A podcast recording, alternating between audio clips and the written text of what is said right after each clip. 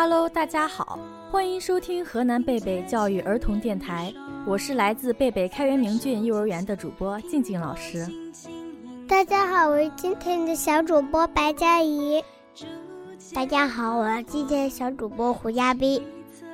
大家好，我是今天小主播赵诗毅然。大家好，我是今天小主播王可欣。静静老师，你喜欢恐龙吗？我喜欢恐龙啊！我特别喜欢听关于恐龙的绘本故事。我特别喜欢听恐龙的故事。我特别喜欢翼龙。我喜欢霸王龙。我不喜欢霸王龙，因为它太厉害了，它会把所有的恐龙都吃掉。也不全是呢，霸王龙也想要朋友。今天我给你们分享一个关于霸王龙的故事吧。好啊，让我们一起来听一听白嘉怡分享的霸王龙的故事吧。没有故事的生活是寂寞的，没有故事的童年是暗淡的。故事王国让你在故事的陪伴中度过每一天。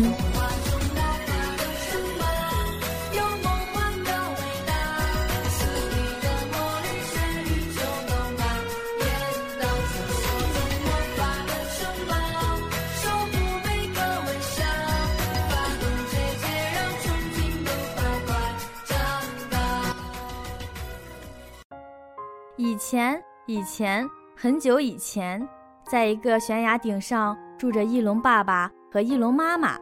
有一天，翼龙妈妈下了一个蛋，一天晚上，咕噜咕噜地转了起来。啪啦，可爱的翼龙宝宝出生了。爸爸妈妈高兴得不得了，他们很用心地抚养着宝宝。爸爸给宝宝喂了好多好多好吃的。多吃点吧，你要成为一只强壮的恐龙。妈妈抱着宝宝哄他睡觉。你要成为一只善良的恐龙呀。爸爸教他怎么飞行。你好好听着，拼命地张开翅膀，用力地踢打地面，朝着风就行了。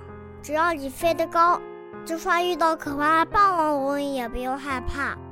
寒冷的下雨天里，妈妈用自己的翅膀护着宝宝。谁遇到困难，都要帮助他呀。然后，翼龙宝宝扑哧扑哧的长大了，终于长得和爸爸一样大了。一天晚上，爸爸看着睡着的儿子说：“这孩子长这么大了，快给我们分开了。他一个人能行吗？不要紧，这个孩子已经长大了，可是他还不会飞呢，他就要看他自己了。”听到爸爸这么说，妈妈忍不住流下了眼泪。然后他们一起飞上天空。这是一个安安静静的晚上。早晨，小翼龙醒过来，哎呀，爸爸妈妈他们不见了，是去哪儿了呢？是不是去找吃的了？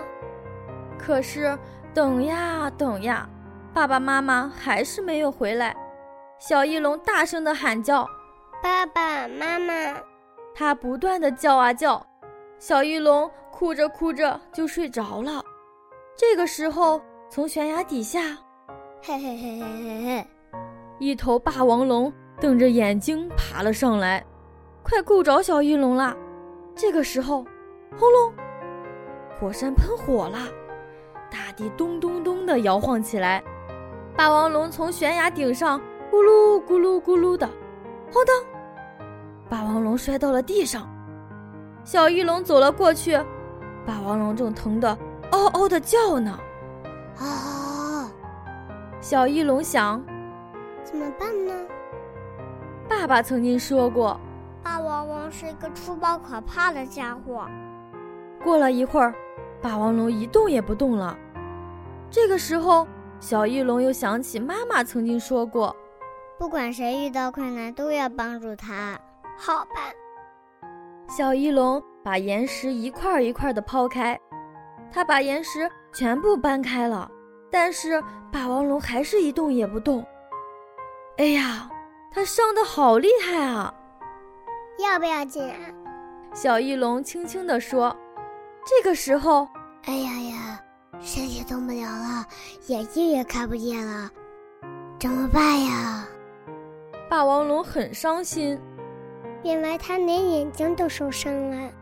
小翼龙正想着，霸王龙突然用很可怕的声音问道：“谁谁在那？”小翼龙吓了一大跳，不由得说：“我我是霸王龙。”啊，和我一样的霸王龙，那你声音怎么那么细？那那是因为你大声说话，对你的伤口不好。小翼龙使出浑身力气，扯着嗓子吼叫道。小翼龙觉得受伤的霸王龙好可怜，决定照顾它。下雨天，小翼龙用叶子盖住霸王龙，像妈妈曾经为它做的那样，温柔的、轻轻的。小翼龙还喂霸王龙红果子，好吃吗？嗯，好吃。其实鱼更好吃，但是我还不会飞到海边。不不，我是说，我还不会跳到海边呢。霸王龙一声不响地听着。从这以后，小翼龙不断地把红果子衔回来喂霸王龙，就像爸爸曾经为他做的那样，喂好多好多。过了好几天，一天晚上，当小翼龙抱着红果子回来时，看见霸王龙正瞪着眼睛，嘴里叼着鱼呢。啊！他站起来了，眼睛也看得见了。小翼龙吓了一大跳，红果子噼里啪啦的掉了下来。听到声音，霸王龙回过头，叼着鱼，砰砰砰的走了过来。这个时候，小翼龙想起爸爸曾经说过。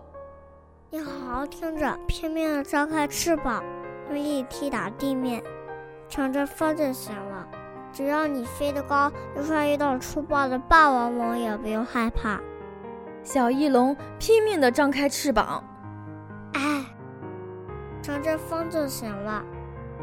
小翼龙觉得风正拖着自己的翅膀。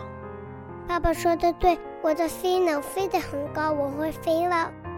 乘着南风。小翼龙扑哧扑哧的越飞越高，啊！霸王龙吼叫着，望着越来越远、越来越小的霸王龙。